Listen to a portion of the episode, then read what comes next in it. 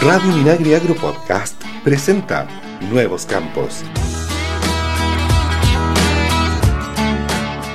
Bienvenidos a Nuevos Campos, el programa que hacemos desde el Instituto de Desarrollo Agropecuario INDAP. Somos Sonia Rivas y Mario Tapia en los micrófonos y como siempre Cristian Blauber en los controles. Hola Mario. Hola Sonia, ¿cómo te va? Bienvenida también y por supuesto un grato placer junto a ti, junto a Cristian y junto a toda nuestra gente que se conecta a todas las radios y por supuesto a toda la gente que está a través de la radio Minagri, eh, nuevamente compartir este programa Nuevos Campos de INDAP contigo en un programa muy especial, pero también muy conversado y harta entrevista, ¿no? Sí, porque este eh, nos acercamos ya a fin de año, Mario, y por eso quisimos eh, hacer un programa especial para los auditores respecto a lo que viene en el futuro, ¿no? Como los desafíos que se nos va a plantear en, la agricultura familiar campesina, así que hemos hecho este programa especial para ello. así que tenemos un invitado especial. Por supuesto, y yo lo quiero presentar de inmediato para entrar en materia y conversar, es el subdirector nacional de INDAP, don Luis Bravo Montes, con quien vamos a conversar distintos temas, ejes de INDAP, logros, hitos, eh, novedades, ¿no es cierto? Y también desafíos del INDAP para los próximos meses, para los próximos años, en el beneficio de la agricultura familiar campesina. Así es que ya estamos entonces en contacto ya con don Luis Bravo Montes, Sonia, para conversar estos interesantes temas de INDAP en la agricultura familiar campesina en la radio Minaín. Te presento a don Luis Bravo. como, como no lo conozco, lo voy a saludar. Hoy bienvenido Luis a nuestro programa eh, Nuevos Campos, que aquí te vamos a estrujar con algunas preguntas que tenemos eh, sobre la pequeña agricultura de nuestro país, eh, especialmente la que atiende INDAP. ¿Cómo estás? Hola Sonia, muy bien, muchas gracias. Saludarte a ti y a Mario, muchas gracias por invitarme a, conversar con usted y poder reflexionar sobre un tema tan importante como el que indica. Eh, nosotros teníamos intención con Mario, que ahora que ya estamos terminando el año, eh, ver un poquito qué es lo que se viene hacia adelante, cuáles son los desafíos, si hay usted ahí como, como plana directiva, digamos, del INDAP, se hizo un análisis un poquito de qué es lo que debiera ahora empezar a hacerse en la pequeña agricultura. Tenemos mucho desafío partiendo por, por eh, las emergencias agrícolas, ¿no es cierto? Entonces queríamos preguntarte un poquito cuáles serían esos desafíos que tendría la pequeña agricultura de nuestro país. Bueno, eh, el cambio climático sin duda alguna nos ha puesto un gran desafío en, en todos los ámbitos de la producción silvoagropecuaria. Y en ese sentido tenemos distintos focos, distintas acciones que podemos hacer. Por un lado están las emergencias, como tú bien indicabas, las cuales eh, tenemos que salir a apoyar a nuestros usuarios cuando, cuando estas ocurren. Han ido aumentando desde, desde que hemos visto eh, el impacto que está teniendo el cambio climático. Pero sin duda alguna el desafío no está ahí. INDAP siempre va a seguir apoyando a los usuarios cuando se presentan emergencias pero tenemos que, por otro lado, tomar algunas medidas que sean eh, de mayor, de largo plazo o que generen eh, cambios productivos de manera que eh, nos adaptemos a este cambio climático. No sacamos nada con estar poniendo soluciones parche con cada una de las emergencias, sino que tenemos que hacernos cargo de que el cambio climático llegó para quedarse y por ende definitivamente los sistemas productivos van a tener que cambiar y modernizarse a lo que está viviendo cada localidad. Y en ese sentido, el desafío es importante porque el cambio climático se manifiesta eh, de manera distinta en cada una de las regiones de Chile, incluso en localidades dentro de una región. ¿Qué significa eso?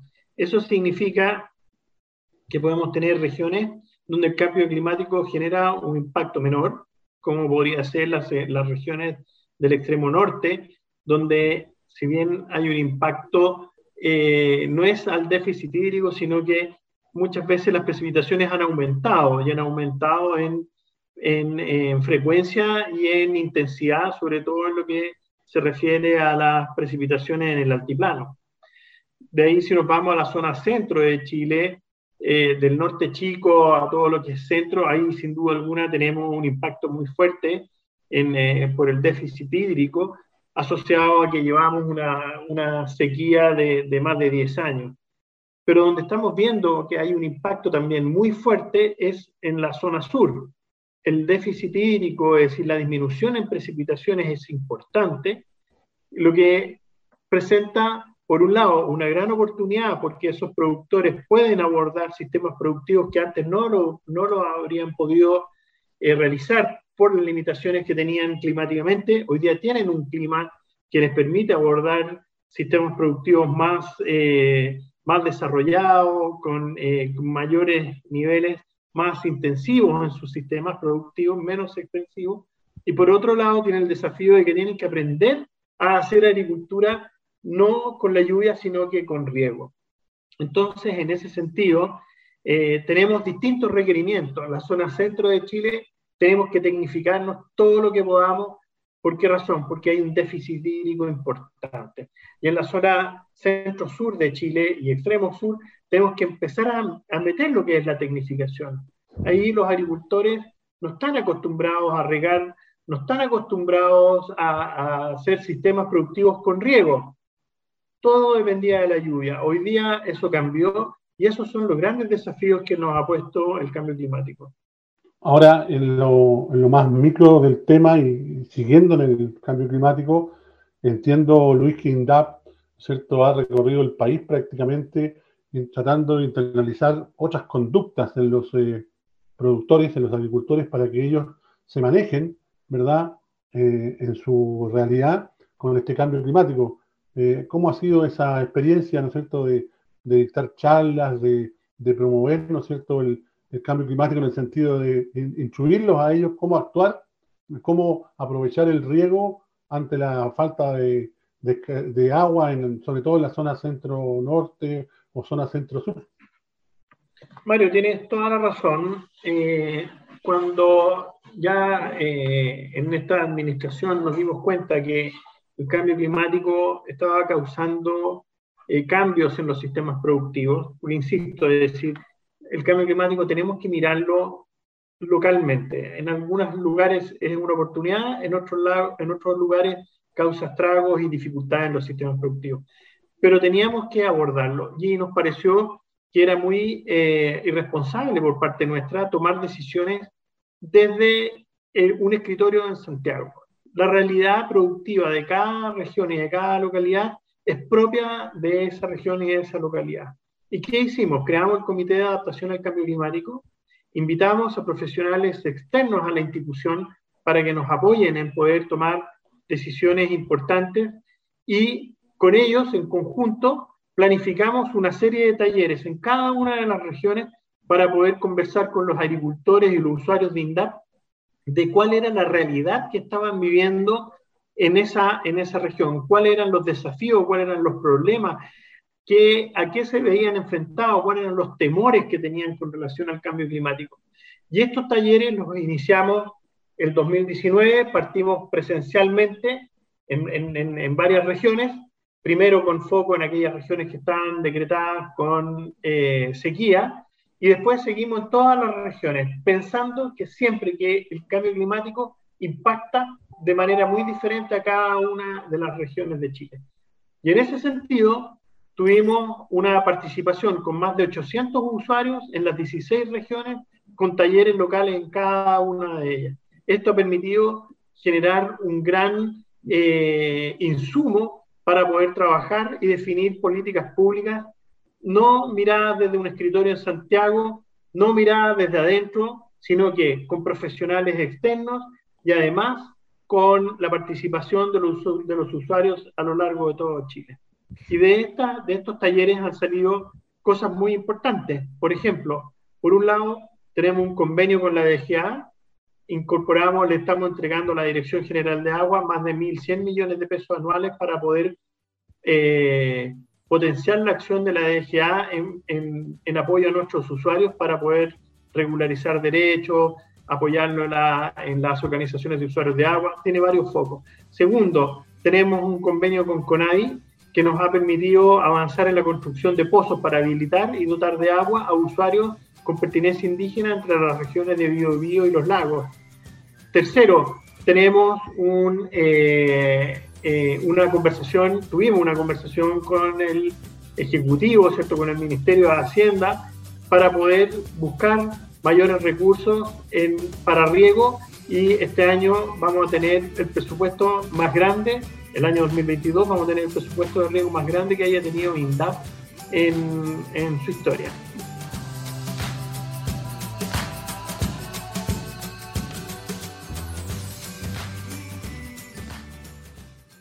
Señor agricultor, INDAP tiene para usted el crédito caprino de corto y largo plazo que apoya inversiones y capital de trabajo de los productores que participan en el programa de fortalecimiento caprino lechero de la región de Coquimbo. Esto le permite contar con el adecuado acompañamiento y asesoría especializada. Consulte en su agencia de área INDAP. INDAP en el corazón del Chile rural. Ministerio de Agricultura, Gobierno de Chile. Estamos conversando con Luis Bravo, eh, subdirector nacional de INDAP, sobre los desafíos que se presentan actualmente entre la pequeña agricultura del país. Eh, Luis, aquí en los grandes desafíos que se están viendo, eh, bueno, obviamente que el agua es una de las cosas que preocupa a todo el mundo.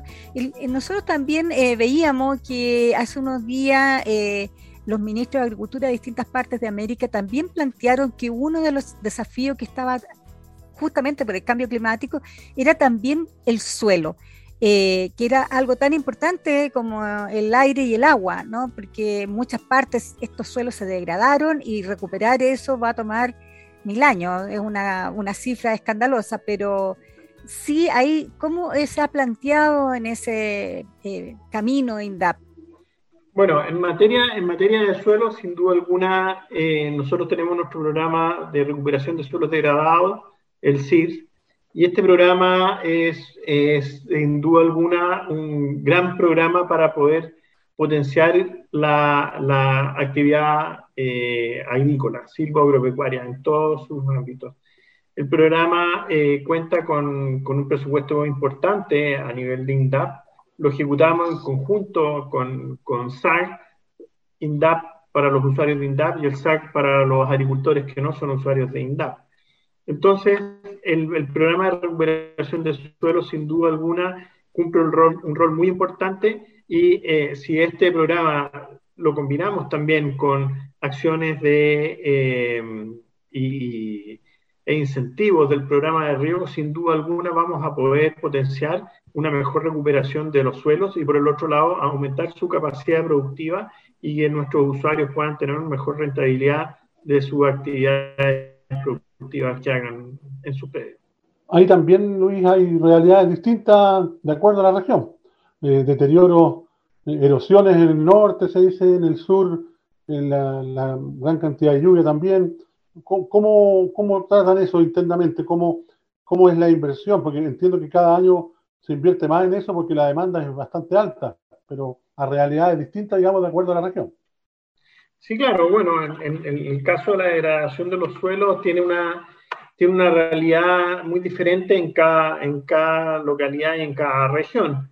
Entonces, eh, ahí tenemos nosotros eh, un, equipo técnico importante que, que, son los consultores que preparan los proyectos para los usuarios y ellos ven y detectan en base a la experiencia que tienen en cada localidad, sumado a los desafíos que tiene cada uno de los usuarios presenta proyectos los cuales son financiados a través de la ley de, y nuestro programa de recuperación de suelo. Así que ese, ese es un ítem muy importante para poder avanzar. Pero sin duda alguna tienes, tienes toda la razón, Mario, eh, la, la, pertinencia y los, y los proyectos que se financian son con pertinencia local. Oye, ahora de los desafíos que se analizaron, estaba el cambio climático, también se vio otra, mm, otras áreas, ¿no es cierto? Se vio la comercialización eh, como un desafío o ya eso está caminando eh, por su propia vereda gracias a los mercados campesinos y todas estas acciones que se han hecho para encadenar también a los pequeños agricultores a, grandes comercios. Eh, Sonia, qué buena pregunta. La verdad es que la comercialización yo pienso que, siempre va a ser un tema. ¿ya? Es decir, nosotros, eh, la, donde vamos, los usuarios nos, nos, piden ayuda en comercialización. Y eso, eso es así. La comercialización es difícil, ¿no? no siempre es fácil. Y más allá en que uno tenga resuelto quizás sistemas productivos y eh, la comercialización pasa, siempre va a seguir siendo un punto en el cual nosotros tendremos que, apoyar, ya sea a través de los circuitos cortos como el mercado campesino o a través de circuitos más largos que son encadenamientos con la agroindustria, exportación u, otra, u otras realidades de, comercialización, supermercados, Junaed, muchas, tenemos muchas instancias. Pero lo importante, lo importante es que cuando nosotros eh, apoyamos a un usuario, por ejemplo, con, con políticas de recuperación de suelo, apoyamos a un usuario con asesoría, apoyamos a un usuario con riego y otras fuentes eh, de apoyo para los usuarios que podamos entregar como INDAP, eso debiese traducirse en mayor producción. Y la mayor producción siempre lleva consigo al lado el problema de la comercialización. Entonces es algo es algo que, que, siempre vamos a tener que estar preocupados. Es decir, eh, no es algo que, decimos, hemos avanzado mucho en comercialización. Sí, hemos avanzado mucho en comercialización, pero por otro lado, tenemos que, como le estamos entregando apoyos de, desde varios puntos, están aumentando sus producciones, la comercialización va a tener que seguir siendo algo que apoyemos siempre. Así que el foco de la comercialización ya sea individual o asociativa, sin duda alguna es algo que, tenemos que trabajar hacia el futuro. Eh, cuando, cuando hablamos de, pasar, voy a pasar a, cuando hablamos de comercialización, entiendo que es como, es como INDAP, eh, como institución, ayuda a comercializar los productos que, valga la redundancia, producen los agricultores. Que se, se, sostiene siempre y siempre lo hemos escuchado que saben cuándo, cómo producir y qué producir, pero no dominan el tema de la comercialización. ¿Crees tú que ahí se ha logrado un punto importante? Porque los mercados campesinos entiendo que son todo un sello hoy día de INDAP para con sus productores. Un sello exclusivo, ya no se habla de ferias ni nada, se habla de mercados campesinos exitosos en, INDAP. Sin duda alguna, eh, si uno recorre los, los campos y va, visita a los usuarios, los usuarios dicen, ya sabemos producir, ayúdenos a comercializar. Y ese apoyo pasa por lo que tú decías, Mario. Eh, es decir, por un lado está lo que yo hablaba, estos los circuitos cortos, que son mercados campesinos. Tenemos más de 130 mercados campesinos a lo largo de todo Chile en operación y que corresponde a un modelo donde el productor se pone en contacto directo con el consumidor y pueden intercambiar no, solo, no solo el producto que se está comprando, se intercambia el relato, qué es lo que significa, cómo se produjo ese, ese producto que, se está llevando el consumidor, qué, qué valor, qué importancia tiene también para el productor. Esas cosas son muy importantes y eso no se tiene en una feria. En una feria, cuando tú vas, hay un intermediario que es el feriante que compró en una, en, en una feria mayorista, trae, pero no conoce cuál es la historia de eso. En cambio aquí se genera un vínculo y sin duda alguna eh, esto potencia y le da valor al producto. Y no necesariamente es más caro. A veces también es, muy importante. Entonces hay un factor de un precio conveniente para ambas partes y por el otro lado todo lo que acompaña a este producto, una historia que le da seriedad y tranquilidad al consumidor y por el otro lado al, al usuario le da una posibilidad de acceder a un mejor mecanismo de venta. Por otro lado, tenemos todos los convenios, como es eh, los convenios que ha hecho eh, INDAP con, ferias mayoristas, como es el caso de Lo. Muy importantes son decenas de millones de pesos que se venden eh, anualmente a través de, del, del, mercado de Lo Valledor por parte de usuarios de INDAP con ubicaciones preferenciales para poder acceder a la feria. También tenemos los convenios con los supermercados, como es el caso de Unimar, el convenio con la Junaed. Todos esos canales son, sin duda alguna, eh, instrumentos que desde INDAP hemos potenciado para poder apoyar a nuestros usuarios en la comercialización. No es fácil hacer comercialización. Uno no nace sabiendo hacer comercialización y muchas veces en la tradición del campo existe la tradición transmitir de padre a hijo, la tradición productiva, eh, es algo que se da de forma natural en el campo. No necesariamente el tema de la comercialización es algo que, que, que ocurra de esa forma, no todo el mundo tiene pasta para, para comerciar, comercializar o salir a vender. Entonces es muy importante que nosotros apoyemos y sigamos apoyando eso. Estamos conversando con Luis Bravo, quien es subdirector nacional de INDAP, eh, sobre los desafíos que presenta en estos momentos la pequeña agricultura del país. Luis, hablamos de comercialización, hablamos de cambio climático, hemos hablado de riego. Eh, ¿Qué nos estaría faltando? Ah, y la diversificación también, se, nos comentaste que en, el sur especialmente, diversificar la agricultura. ¿Qué más nos estaría faltando en estos desafíos? Mira, eh, yo diría que una de las cosas importantes, Sonia, que tenemos que, hacer es eh, fortalecer el tema del riego. Ya la tecnificación a nivel de campo es muy, muy importante. Hoy día estamos viviendo un déficit hídrico, llega menos agua a los campos y por ende, para poder mantener la actividad productiva, tenemos que apoyar a nuestros usuarios con tecnificación. ¿Qué significa eso? Significa producir lo mismo que teníamos, que hacíamos con menos agua, o producir más con, la, con agua, con la misma agua que teníamos. Pero el desafío está en cómo hacemos eso, y eso solo se puede hacer con tecnificación. Tenemos que pasar eh, de las pocas hectáreas, hoy día debe ser un 30 o 40% de las hectáreas eh, tecnificadas, tenemos que aumentarlo, sin duda alguna, y eso tiene que ser a lo largo de todo Chile. Hoy día ya no, ya no, no podemos no contemplar dentro de, de nuestros sistemas productivos tecnificar el uso del agua. ¿Por qué razón? Uno, porque para poder alcanzar niveles productivos importantes, por un lado. Y segundo, también para que, eh, la actividad agrícola tiene que ser consecuente con la sustentabilidad del medio ambiente y el uso eficiente del agua es quien es al menos hoy día uno de los puntos más importantes que se cuestionan sobre la sustentabilidad. Entonces nuestros usuarios tienen que tecnificarse.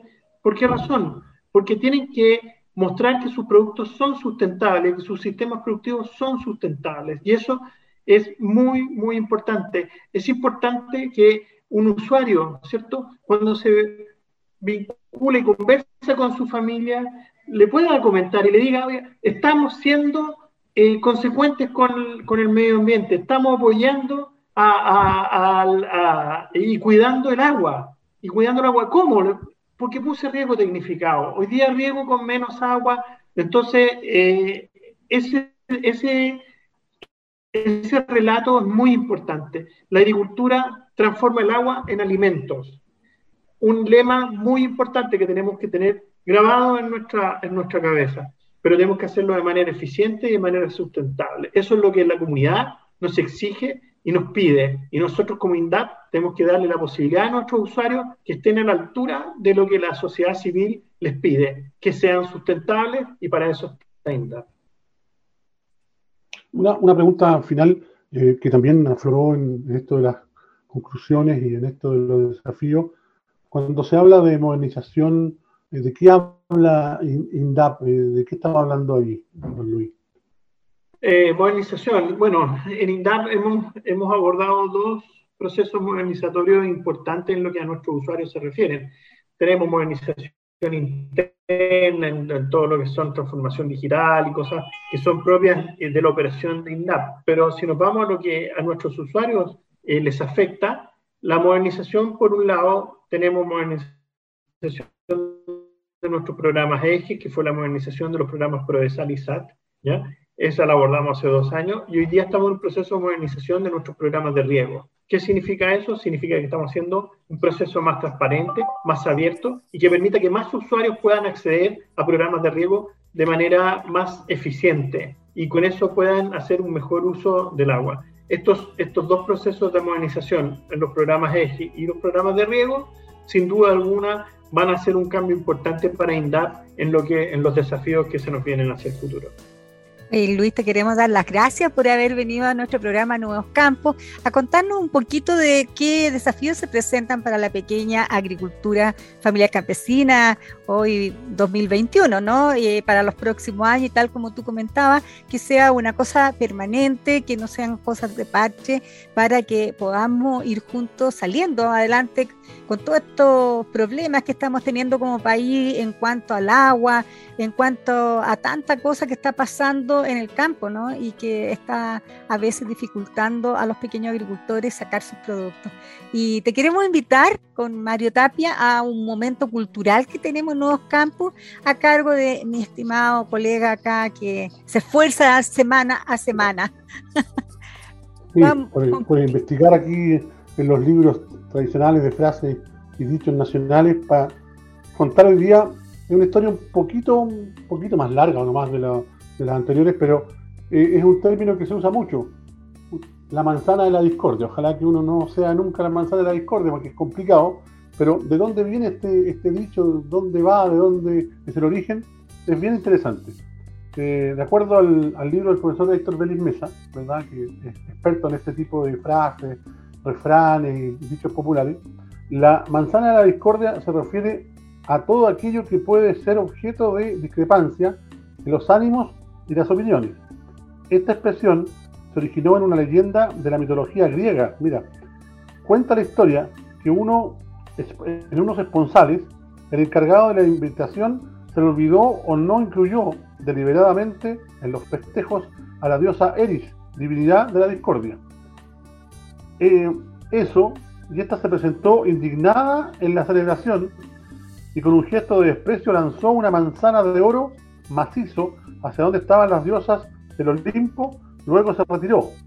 La fruta llevaba una inscripción para la más hermosa, así decía la fruta, que lanzó Eri, ¿ya? Entonces, eh, Afrodita decía, Era y Atenea. Ellas tres trataron de adjudicarse el valioso presente, pero no hubo acuerdo entre ellas en quién era la más bella, y se armó la discordia. Y esa manzana fue la primera de la discordia, ¿ya? Para saber quién era la más bella. Y de ahí viene el término de la mitología griega, la manzana de la discordia. Ojalá nadie sea manzana de la discordia porque es complicado, se lo pelean mucho. ¿Usted, usted ha sido manzana de la discordia, Mario? No creo, no creo. no lo sabe. No lo sabemos.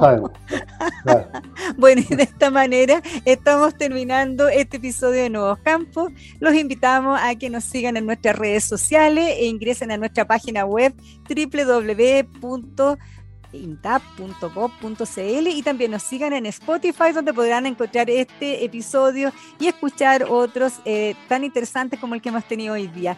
Chao, chao, cuídense mucho. Muchas gracias. Chao Luis, gracias. Nuevos Campos es una iniciativa de INDAP y FUCOA del Ministerio de Agricultura. Escucha este y otros programas de Radio Minagri Agro Podcast en el sitio web www.radiominagri.cl y síguenos también en Spotify y Apple Podcast.